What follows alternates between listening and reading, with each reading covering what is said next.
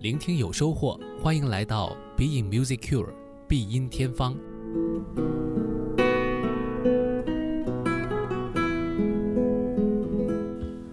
Being Music Cure，我是顾超。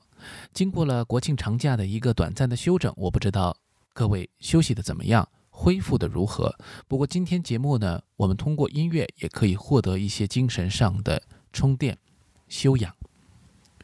今天为大家介绍的这一位是挪威的作曲家格里格。格里格呢，被一些作曲家呢评价啊，说他呢其实是一个呃专门写作小型作品，并且呢呃擅长一些很短的作品的这样一位作曲家。德彪西这位法国的作曲家曾经这样评价格里格啊，这句话也是非常有名的一个比喻，他是这么说的。他说：“格里格的音乐就好像是在吃一个白雪夹心的粉色的软糖。大家可以想象一下，我们可以感受到格里格的音乐通过德彪西的描述，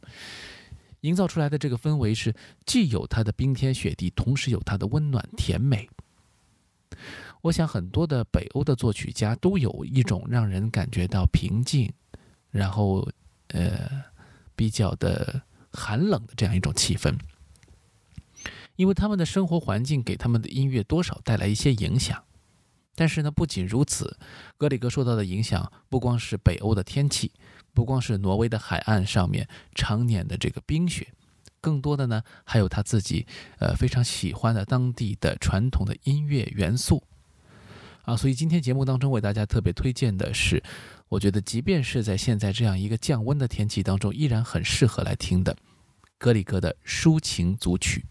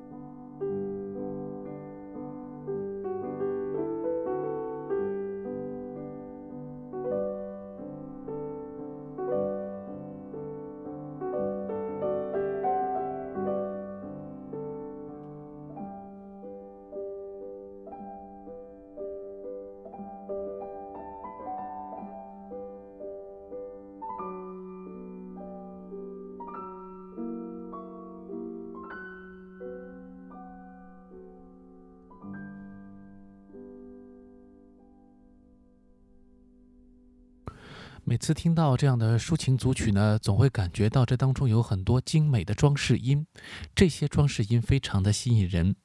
当然，这些装饰音当中包含着很多挪威的传统舞蹈的节奏对于格里格的影响。其实，格里格并不是一个地地道道的挪威人，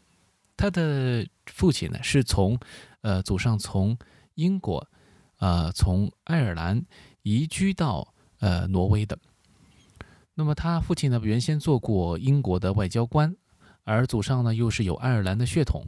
所以我们可以把它看成是一个英伦三岛地方来的，呃，挪威的这样一个人士啊。但是格里格的成长轨迹当中都是挪威的文化所浸染的，所以呢，在他的作品当中呢，都多有这个挪威的风光。比如他的抒情小品，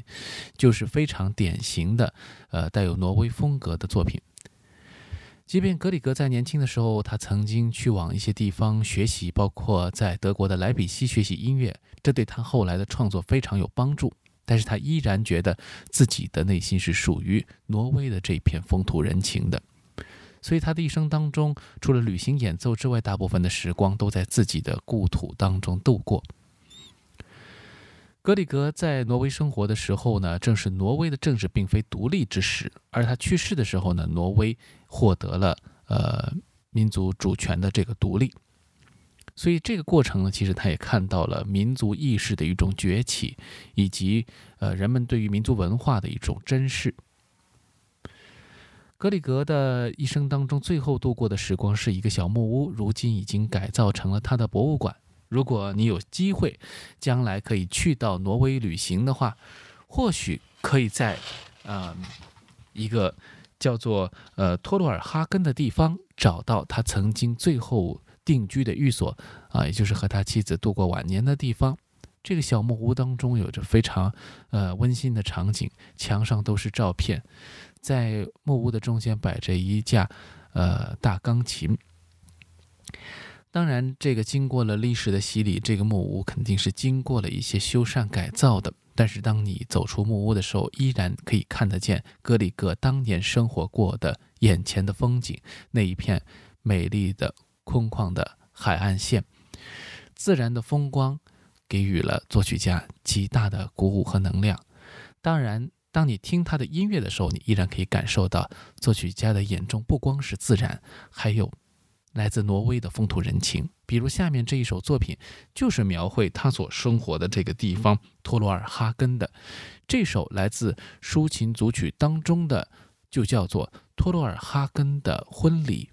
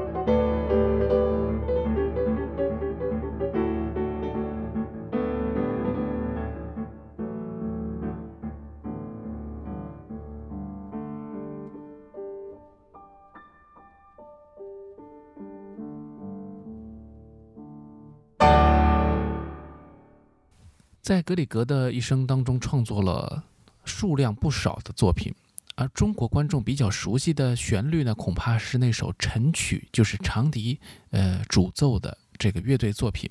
那除此之外呢，培尔金特组曲，也就是这首晨曲所在的这个出处当中呢，还有很多的旋律都是我们哎似乎在哪里听到过的。不过呢，好像在交响乐队当中能够演奏的格里戈的曲子并不算太多。那么除这个之外呢，可能还有一些舞蹈作品啊，包括还有他的这个另外一部霍尔堡组曲，那么等等。呃，除了这些以外呢，可能就是一首钢琴协奏曲特别有名了。而大部分格里格的作品都是小作品，比如一些艺术歌曲、钢琴独奏等等。而最为有代表性的就是我们今天听到的这个抒情小品，或者叫抒情组曲都可以。那么这个所谓的组曲，其实并不算是一个特别严格意义上结构非常规整的作品，而是在这个当中收集了。呃，格里格的各种各样即兴发挥，或者说是，呃，通过各种的感悟写下的一些，呃，很零零星星的一些片段。这些抒情的小品呢，大概一共有六十多首，那么分了前后很漫长的时间来完成，那也没有特别明确的目标性。那格里格就一路呢写到了啊，他的人生的最后时刻。这套作品也可以看成是他一生的一个情绪风格有细微变化的一个写照吧。当然，我们前面讲了格里格的音乐当中有很强的民族性，那除了这些小的装饰音啊、舞蹈的节奏之外呢，还有就是非常具有特色的旋律。那接下来我们要听到的这首抒情小品就叫做《旋律》。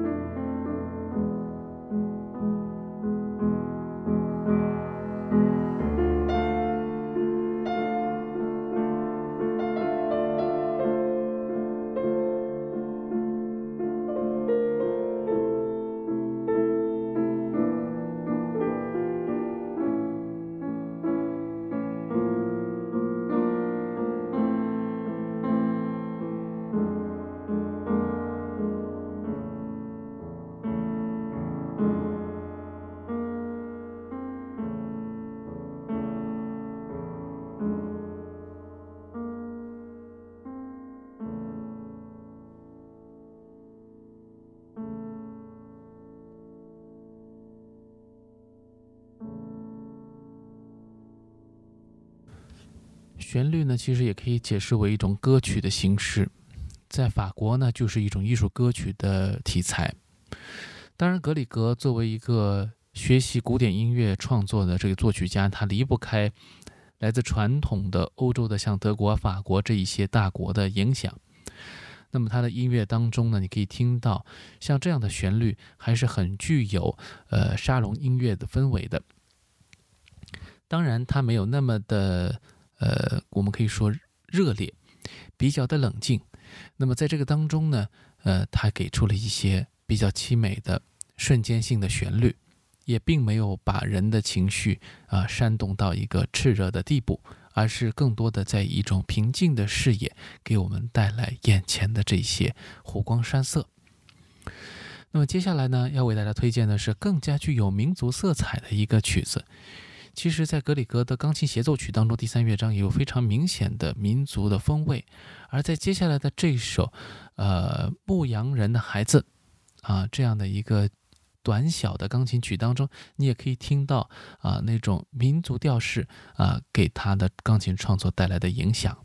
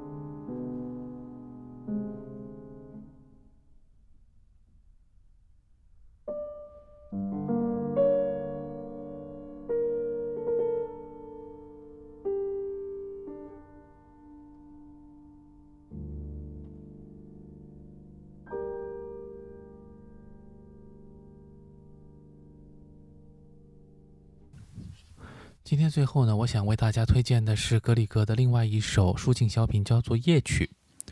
在格里格的这一套作品当中，经常会有这样的类似于我们经常在古典音乐当中听到的题材。毫无疑问呢，格里格站在了巨人的肩膀上，受到舒曼、肖邦，包括李斯特，还有勃拉姆斯等人的影响。那他是一位站在浪漫主义巨人肩膀上的这位作曲家，同时他也有自己的个人风格。十九世纪到这个二十世纪。最初的这段时间，有很多这样的民族乐派的音乐家，他们都留下了自己对于自己本民族国家的一种热爱、一种感情，同时呢，也继承了以德奥和啊，包括法国在内的一些呃主要的古典音乐国家的他们的创作的技法和经验，